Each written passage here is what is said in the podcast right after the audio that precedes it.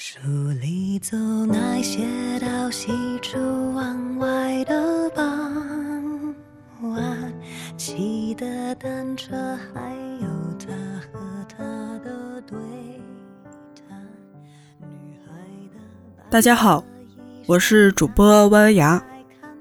之前呢，在微博看到过这样一个推理：爱情只要有荷尔蒙就能产生，没有面包就没有荷尔蒙载体。推论是没有面包，爱情会饿死的。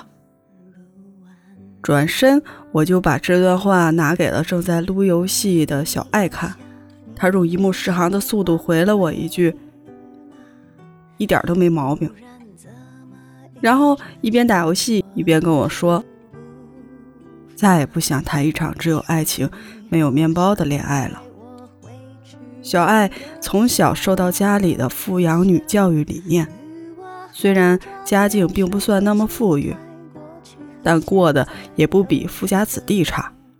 在校期间，她的生活费是我们全班最多的，可她仍旧勤工俭学。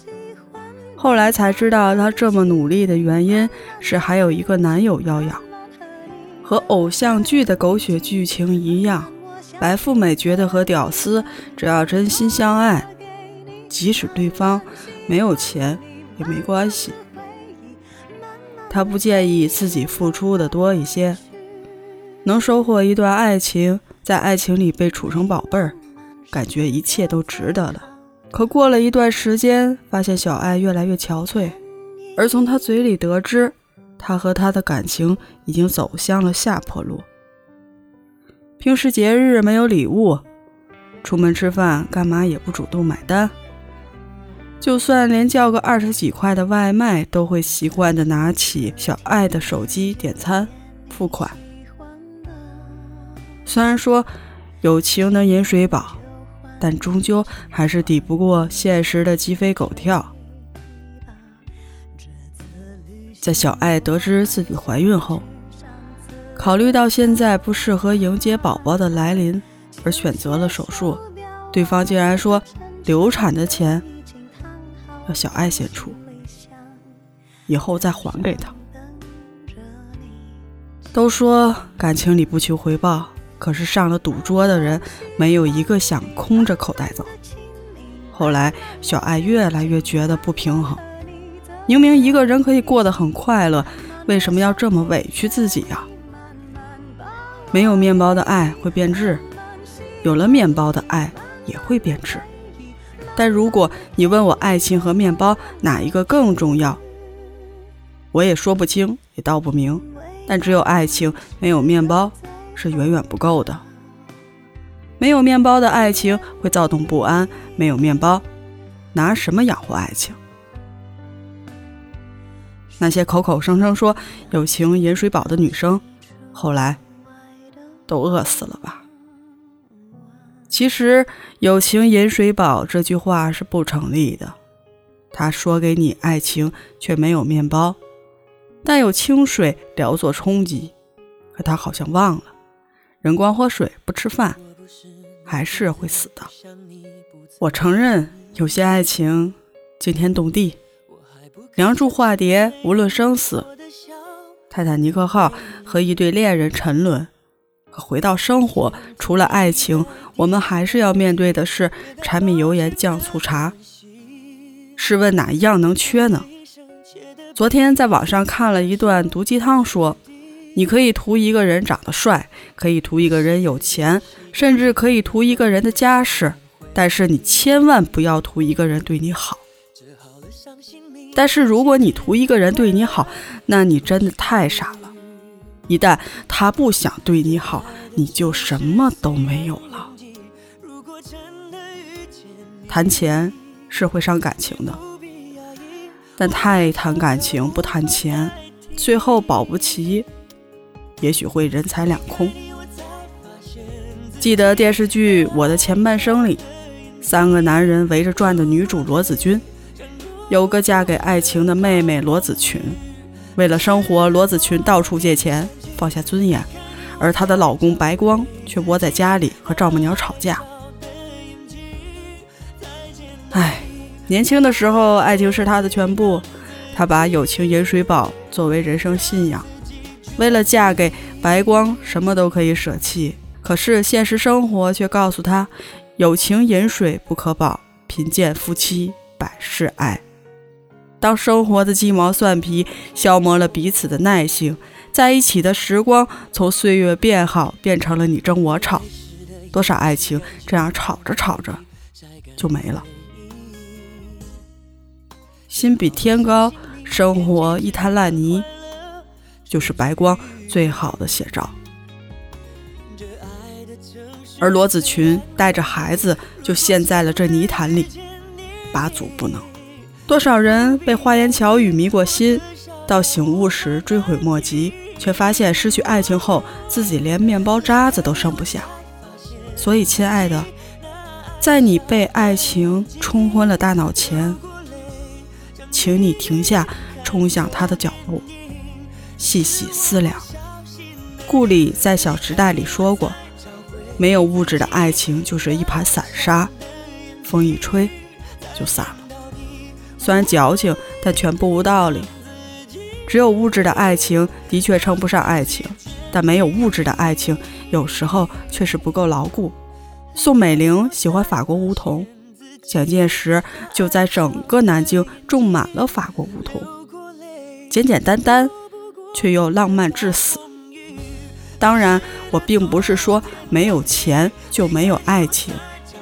但是如果有个男人有一万块，愿意给你花一百块，而另一个男人有一百块，愿意给你花一百块，那么你会作何选择呢？其实答案你我都很清楚。一个人是否爱你，不是看他有什么。而是看他愿意给你什么，何况后者虽然现在只能给你花一百块，但未来却有可能为你花一千块、一万块等等。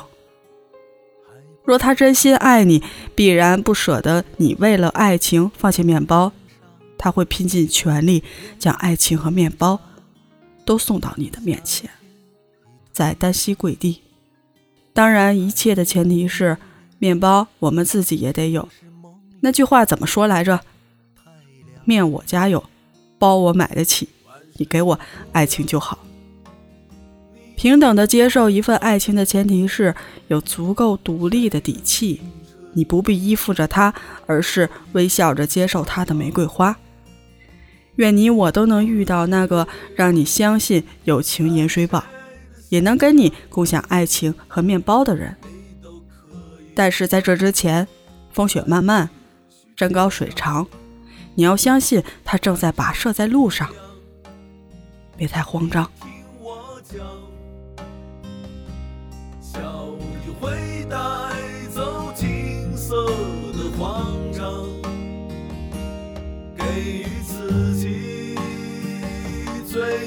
美的幻想，陪着你直到下。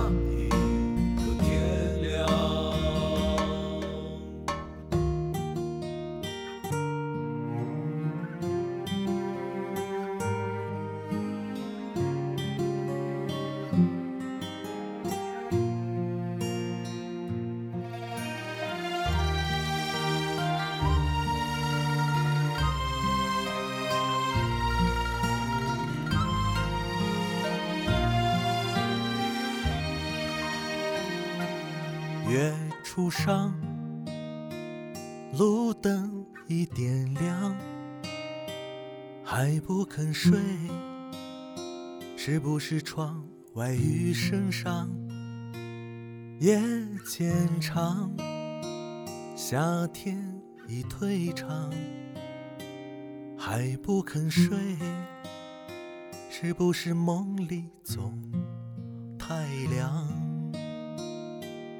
万水的姑娘，你听我讲，谁的青春没有一些荒唐？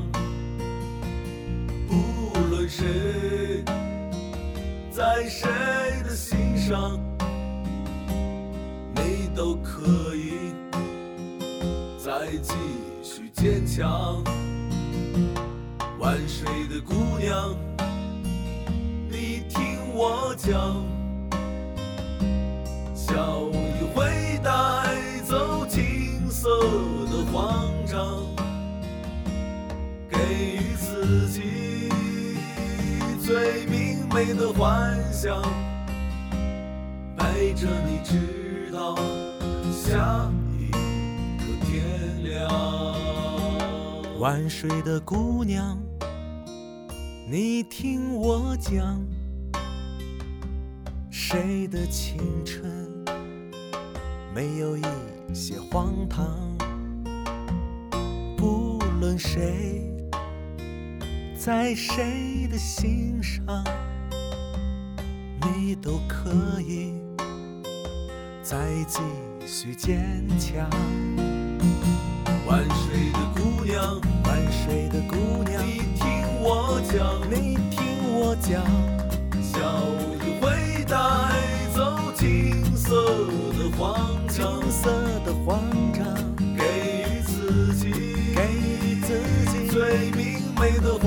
想，美的幻想，陪着你直到，陪着你直到一个天亮，陪着你直到下一个天亮。